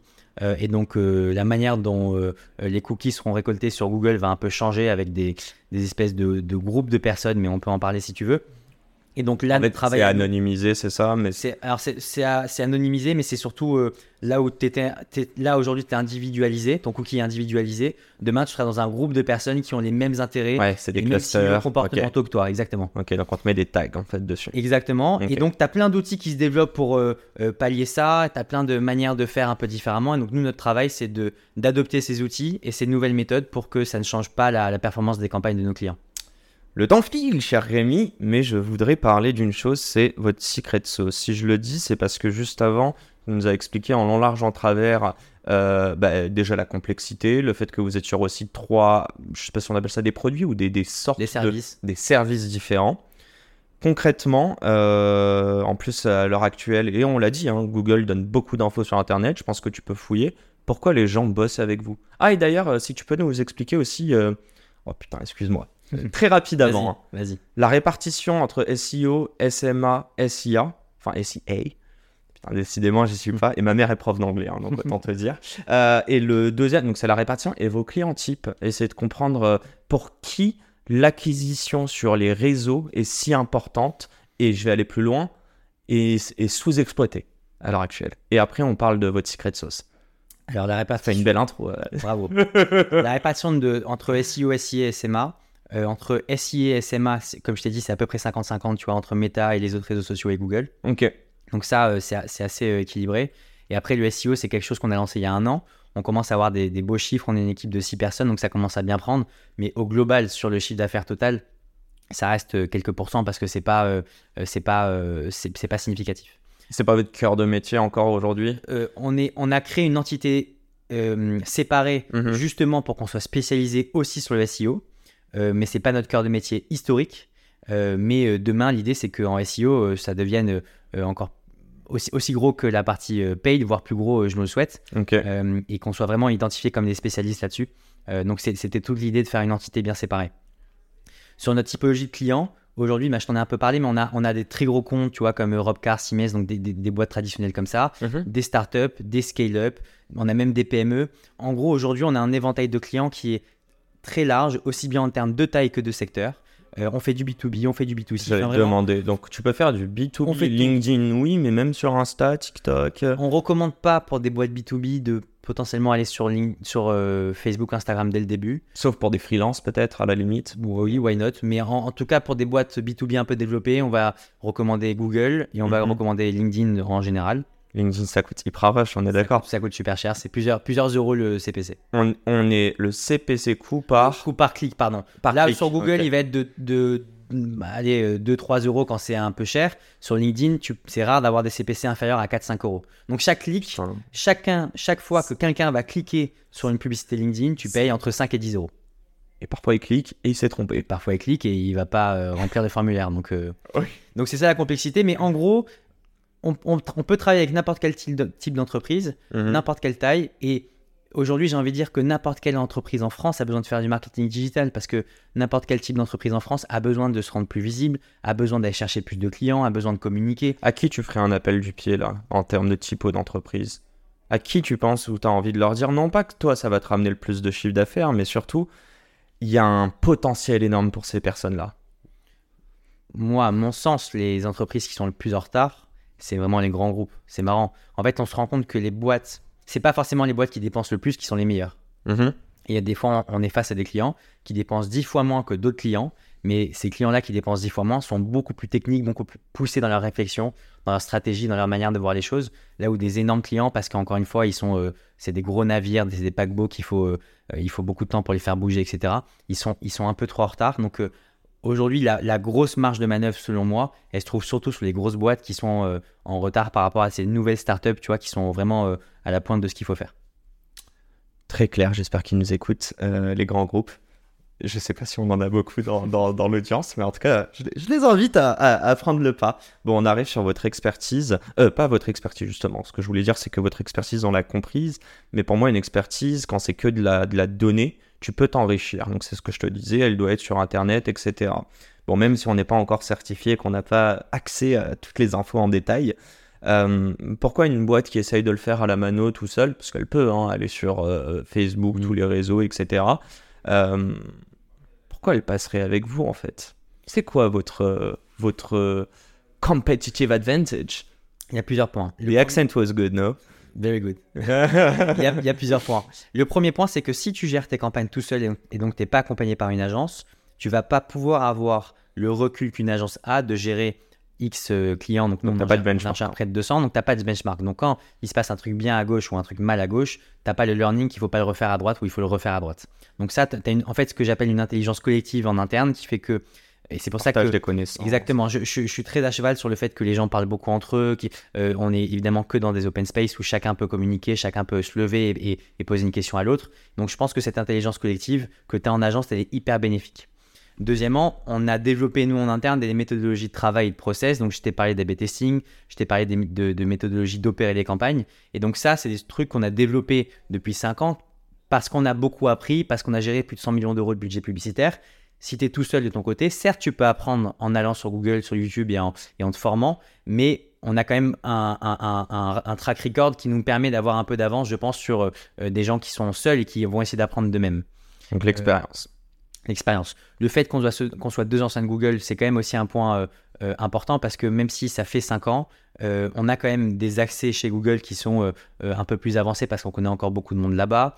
On sait comment la, la machine marche parce qu'on y a travaillé pendant 4 ans chacun avec Anthony. Donc on a vu ça de l'intérieur, donc on sait exactement ce que Google attend de nous. On sait exactement quelles sont, quelles- comment fonctionnent les campagnes, on, l'a vu également de l'intérieur. Mhm. Donc ça aussi c'est un point, un point différenciant qui est important. Euh, on a, euh, comme je l'ai dit dans notre méthodologie de travail, euh, on arrive à obtenir de la performance. Donc on a fait une étude l'année dernière qui prouve que sur nos clients, on arrive à multiplier le ROI de nos campagnes par deux et on divise le coût d'acquisition de 60%. Donc ça, c'est des chiffres qui permettent de montrer que, même si c'est une moyenne, qu'en général, quand on récupère un compte publicitaire, on arrive à avoir un impact qui est quand même assez notable.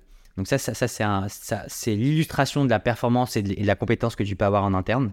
Et puis après, il y a un dernier point sur lequel euh, euh, on s'est aussi différencié, c'est notre niveau de service. Nous, ce qu'on a voulu avec Anthony, c'est créer une agence entre guillemets premium. Mhm. C'est-à-dire que si toi, demain, tu travailles avec nous, tu vas avoir on sera pas un, un prestataire de service, on sera un vrai partenaire dans le sens où tu vas avoir accès à nous un peu quand tu veux. Donc on va se voir de façon très régulière physiquement, on va avoir un call hebdomadaire, on va avoir un groupe euh, Slack ou WhatsApp et on va se parler tous les jours. Euh, on va être vraiment à ta disposition. Si le week-end, il y a une urgence, un truc à, un truc à régler, tu m'envoies un message, moi je le règle dans le week-end, il n'y a aucun problème. Donc on veut vraiment que nos clients se sentent, euh, enfin sentent qu'ils ont accès à un niveau de service qui est euh, parmi les plus hauts du marché. C'est la clé aujourd'hui? Les gens ne se satisfont, se satisfassent. Wow. Les gens ne sont plus satisfaits, pardon, juste de- du résultat, de se dire on fait un meilleur ROI, euh, 100%. on a un coût d'acquise beaucoup plus bas. Ok. Quand on a créé la boîte, on pensait que la, le, le fact, enfin, ce qui allait euh, euh, driver le niveau de satisfaction de nos clients, c'était les résultats des campagnes. Pragmatique. quoi. Et on s'est rendu compte au, au bout de quelques mois qu'en réalité, tout le côté service, humain, relationnel est quasiment aussi important, voire parfois plus important. Émotionnel.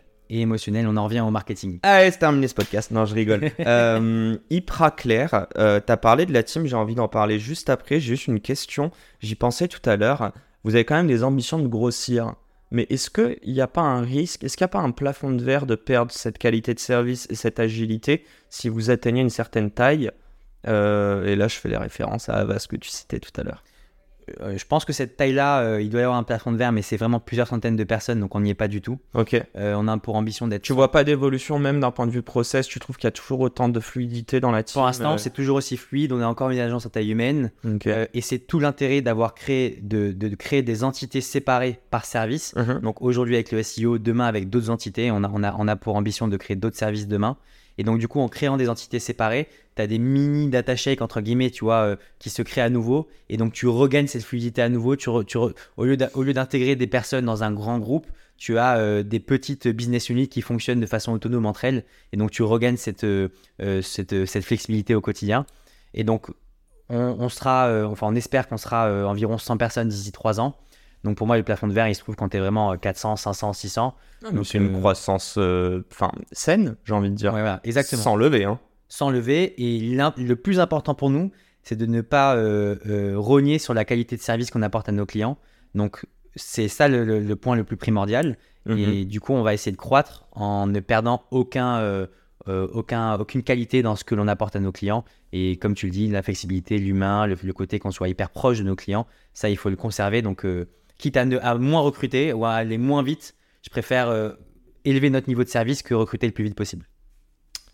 En tout cas, on te le souhaite.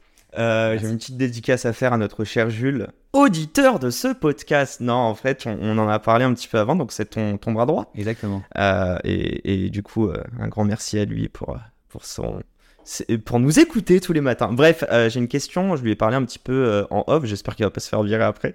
Je rigole. Mais il a aussi envie d'être entrepreneur. Euh, Est-ce que tu dirais, tu parlais des business units, on parle des consultants en interne, est-ce que ce sont des intrapreneurs tous? Est-ce qu'il y a ce côté-là Et je vais aller plus loin. Euh, je crois que Jules est en alternance, mais peut-être que ça se passera tellement bien que tu as envie de le garder. Qu'est-ce qui se passe si demain il te dit j'ai envie de monter ma boîte Je suis désolé, mec? Ciao.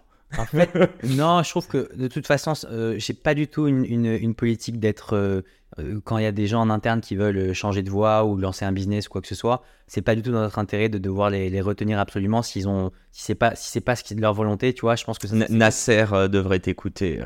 Je- tu vois la ref. voilà, c'est contre-productif. Donc, donc honnêtement, on a un très bon churn employé depuis le début. On a dû perdre euh, 4-5 personnes en CDI, tu vois. Donc c'est quand même pas, c'est quand même pas énorme. Mhm. Euh, mais demain, euh, alors déjà de 1, pour répondre à ta question, je trouve que c'est de l'entrepreneuriat parce que ils ont leur portefeuille de clients, euh, ils gèrent leurs clients comme ils le souhaitent. Alors même s'il y a des process, même si on les suit beaucoup, etc., ils sont plutôt autonomes, Ils sont force de ils sont proposition. force de proposition. Et à côté de ça, ils ont la capacité de s'impliquer dans des projets annexes qu'on appelle 20% project.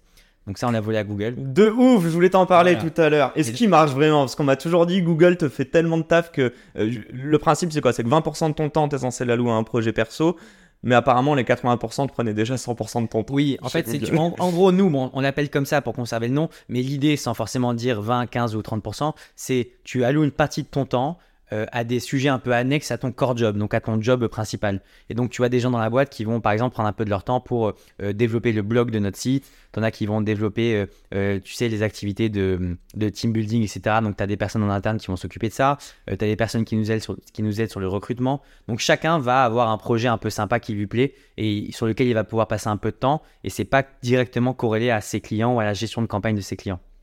Mais donc, pour moi, chaque personne dans l'agence dans est intrapreneur parce qu'il gère son book de clients. Et en plus de ça, avec notre nouvelle manière de faire, de créer des entités à part, là, c'est clairement de l'intrapreneuriat, puisque tu vas lancer un projet de zéro. Et donc là, euh, c'est un peu une forme, c'est une nouvelle société que l'on crée. Donc, euh, c'est pour moi, c'est une forme d'entrepreneuriat. Vous recrutez, tu l'as dit. On recrute. Bon, on lâchera le petit lien. Ça, avance, mais enfin, ça touche bientôt à sa fin. J'ai quand même des questions très importantes. C'est quoi le, le, allez, le epic fail? Tout n'a pas été rose, c'est pas possible, je te croirais pas. Euh, alors, on a fait des, on a fait des erreurs de recrutement. Ok. Ça, c'est pas un epic fail, mais c'est un fail, tu vois, qu'on aurait, j'aurais aimé éviter. Donc, on avait des erreurs de recrutement, donc c'est un certain, un certain coût, pas que financier, c'est un, un, coût en temps et en énergie. Mmh, et moral, quoi. Enfin, même. Moral, donc, euh, donc ça, c'est un truc qu'on aurait pu éviter. Euh, mais il y a un fail auquel je pense souvent et je me dis, ben, on, en a, on a bien appris. C'est euh, lorsqu'on était chez WeWork, donc rue des Archives, on était que Anthony et moi, on allait signer notre premier client, enfin un de nos premiers clients avec qui on travaille toujours aujourd'hui d'ailleurs. Et il se trouve qu'il euh, y avait un intermédiaire entre nous et le client. Et cet intermédiaire, c'était une personne que je connaissais euh, euh, en perso qui, m'avait, qui nous a fait faire l'introduction. Elle vient au bureau et elle nous dit Voici le contrat. vous pouvez travailler avec le client demain, mais par contre, moi, je veux un contrat d'apport d'affaires. Et ça, c'était pas clair dès le départ? Et donc, si tu veux, le contrat d'apport d'affaires, nous, on était tout excités de signer nos premiers clients. bon, on savait pas exactement comment tout fonctionnait, etc. Et le mec était plutôt sûr de lui, donc on lui a fait confiance. On a lu le contrat en diagonale, on l'a signé. Et il se trouve que ce contrat stipulait qu'il avait le droit à un apport d'affaires, euh, à une rémunération, ad vitam aeternam. Oh Donc en fait, à un moment donné, ce mec est parti de la boîte, et alors qu'il faisait complètement autre chose, il a continué à gagner de l'argent, et donc, il prenait 10%, de, il prenait 10 des, des, factures qu'on donnait à. Ça, comment Donc, euh, ok, euh, bien regarder les contrats, mais au-delà de ça, non, mais déjà, c'est à quel moment tu fais un apport d'affaires à Vitam Aeternam Et donc, en fait, il est parti de la boîte, et un an après qu'il soit parti de la boîte, à un moment donné, on l'a appelé, on lui a dit écoute, euh, là, ça fait plus de sens qu'on continue à te rémunérer, tu es plus pour rien. Tu étais pour quelque chose au début. Bah oui, mais après, c'est l'upsell s'il reste. Exactement. Donc, mais, là, mais là, tu es parti depuis un an dans la boîte, donc on, on a trouvé un un deal entre lui et nous et on a arrêté. Mais tout ça pour te dire que on avait l'excitation du début et on savait pas exactement comment s'y prendre et on n'a pas lu euh, parfaitement toutes les clauses du contrat. Mais euh, demain, on a, là aujourd'hui, on a un peu plus la tête, euh, on est un peu plus à, froid sur nos décisions, un peu plus à froid sur les contrats qu'on lit et on va un peu plus dans le détail. Donc on sait qu'on ne refera pas cette erreur. Mais c'est quand même marrant de se dire que pendant deux ans et demi, on a payé un mec, tu vois, tous les mois, c'était 300-400 euros par mois euh, pour un truc qu'il avait fait une fois au tout début et après il a vu quel entrepreneur impact. Voilà.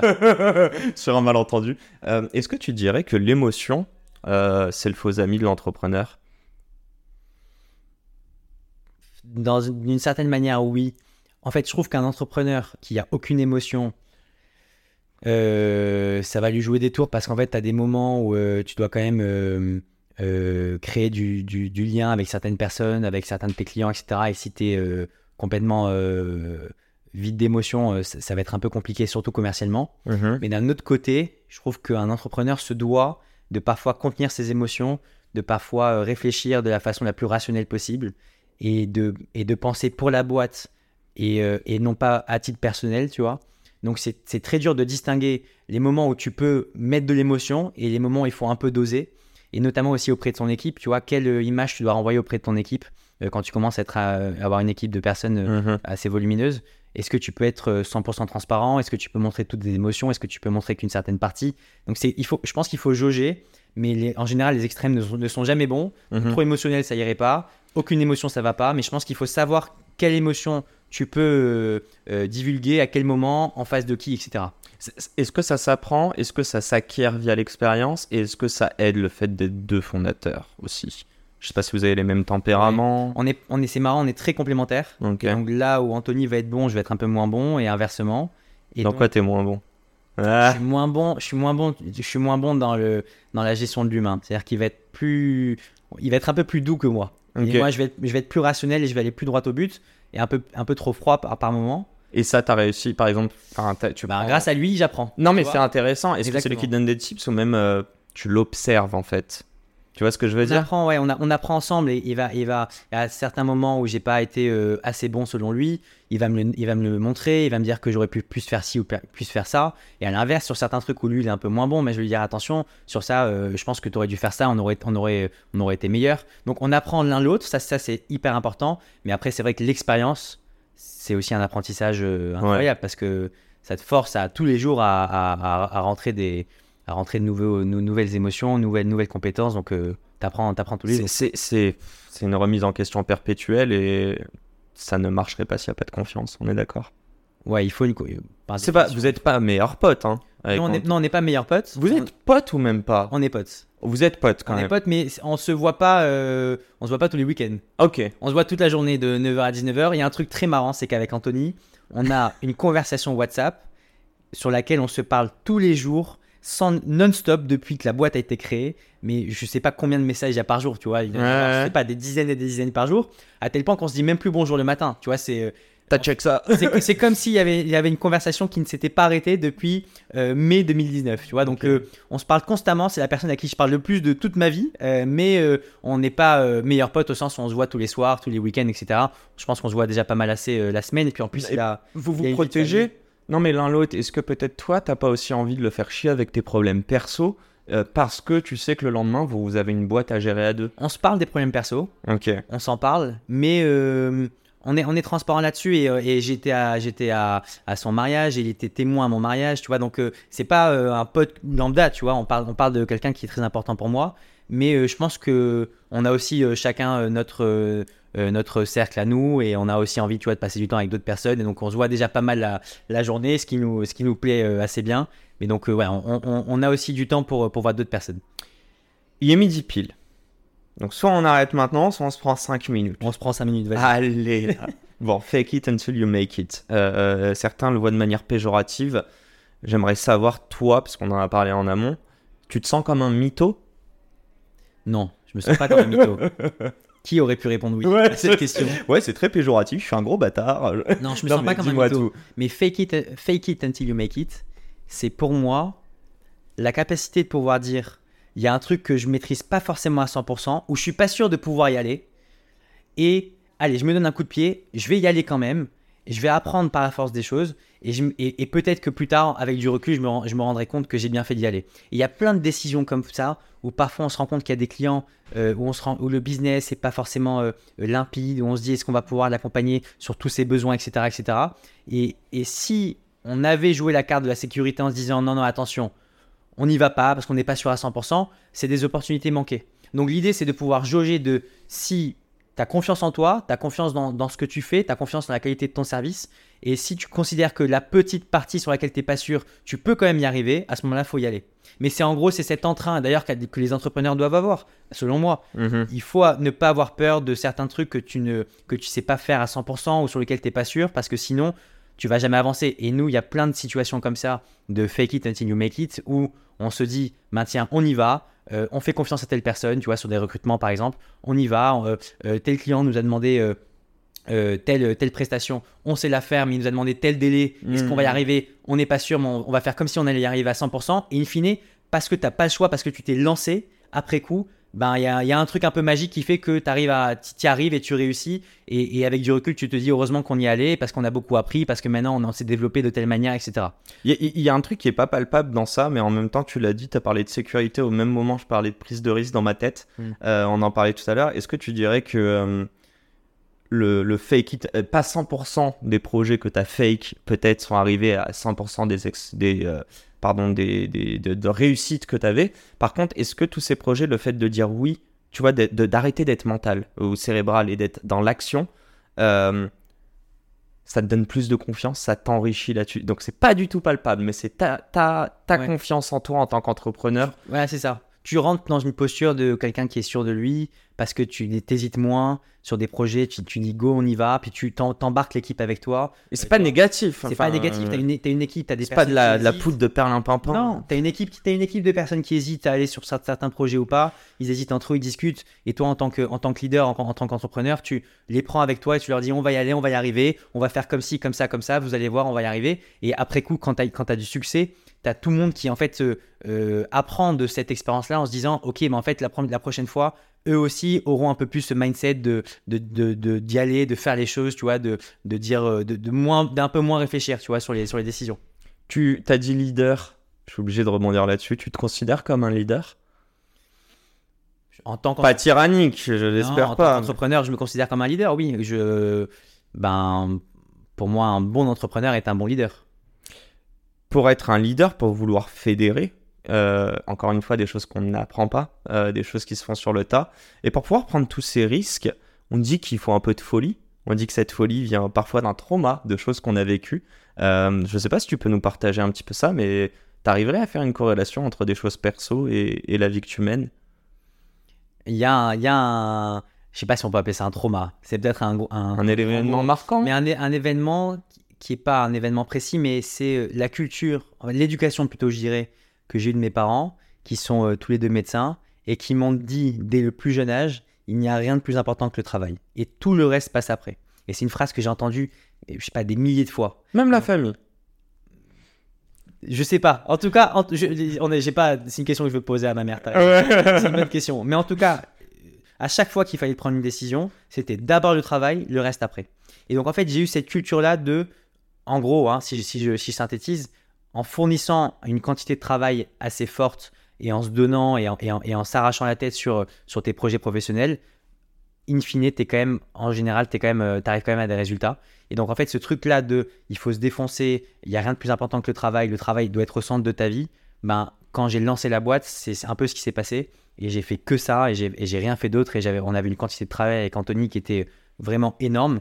Et j'a- et j'associe une partie du succès à ça. Et je pense que si on avait un peu moins travaillé, je dis pas qu'on se serait planté, mais on n'en serait peut-être pas là aujourd'hui.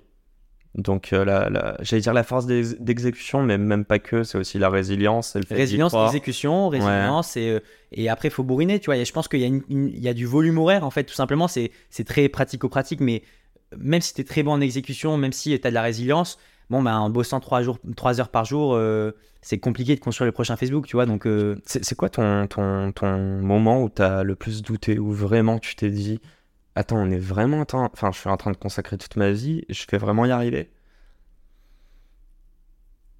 Ça peut peut-être paraître un peu prétentieux, mais on a, on a rarement douté.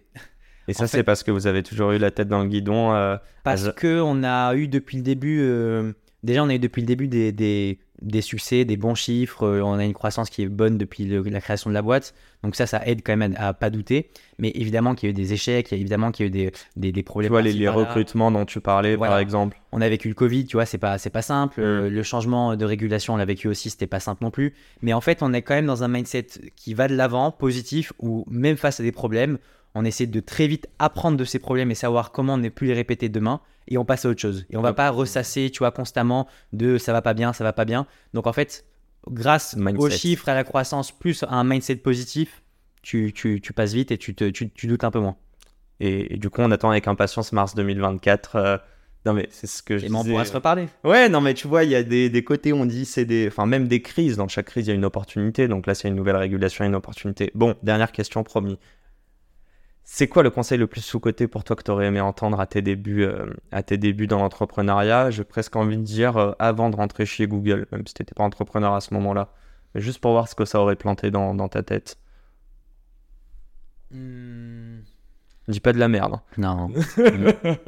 comme t'es, comme t'es, on est à une heure de grande écoute. Ouais, c'est ça. Non, un, un conseil, je pense que j'ai appliqué un peu trop tard, c'est le fait de d'être un yes man. Tu vois ce que je veux dire?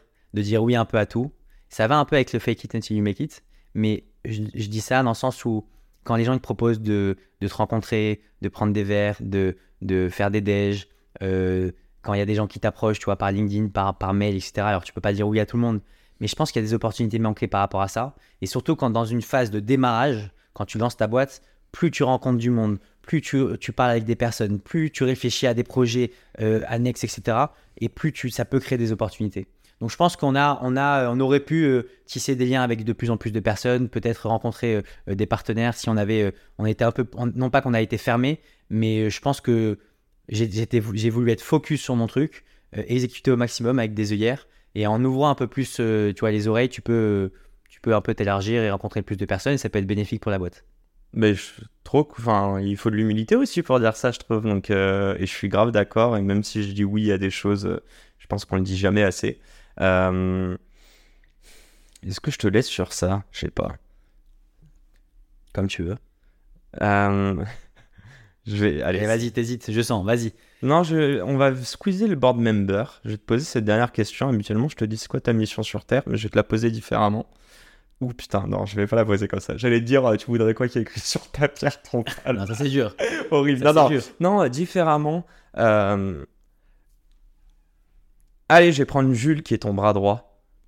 Si je lui demandais là euh, de me décrire un petit peu euh, euh, toi, Rémi, mais surtout en tant que CEO, tu vois, donc leader, hmm. qu'est-ce qu'il dirait? Est-ce que c'est que du positif? Non, il n'y a jamais que du positif. il, y toujours il y a toujours des choses à dire. Il dirait quoi? Il dirait que, on va commencer par le positif, il, va, il dirait que je suis quelqu'un de très pragmatique en tant que, en tant que leader, très rationnel, et très droit au but. Et donc, j'aime quand les choses vont vite, sont bien faites, bien exécutées. Voilà. Et ensuite, on avance et on passe à autre chose. Mais le penchant de ça, c'est que, ben, c'est ce que je t'ai dit, ça peut parfois manquer un peu d'émotion. Mm-hmm.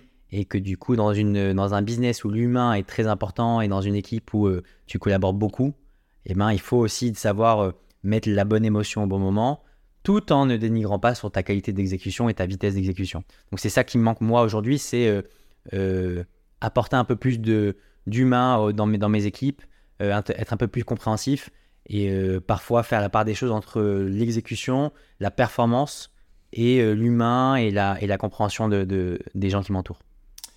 Bah écoute, on va aller valider ça avec Jules. Hein. Non, je rigole. Appelle-le. Allez, viens ici. Bon, un grand merci, cher Rémi. Je crois qu'on a bien couvert pas mal de sujets. Et, je te laisse le mot de la fin. Moi, je termine souvent en disant un grand merde à mes, à mes auditeurs qui galèrent ou autres mais je te laisse euh, leur adresser ton petit mot. Eh ben, euh, écoute, euh, merci déjà pour l'invitation. Et puis, je pense que aux gens qui veulent entreprendre, il faut, faut y aller, faut, faut, faut le faire, faut se lancer, quitte à se tromper, et surtout, faut lier ça avec énormément de travail. Et je pense qu'avec énormément de travail et de l'engagement et et une bonne exécution, même si la première idée sera peut-être pas la plus successful, la deuxième, la troisième, la quatrième, à un moment donné, ça va, ça va le faire. Donc, il euh, faut surtout rien lâcher et il faut bien, bien charbonner. Et sur un malentendu, ça peut passer. Quel rêve. Allez, je t'ai fait plein de rêves de merde dans ce podcast. Mais bon, un grand merci Rémi et à, euh, à la semaine pro pour un nouvel épisode. Ciao, ciao. Et c'est la fin de cet épisode. Si cet épisode vous a plu, n'hésitez pas à nous soutenir en nous mettant 5 étoiles sur les plateformes, en vous abonnant évidemment et en nous laissant des commentaires. Hâte de vous retrouver la semaine prochaine. Ciao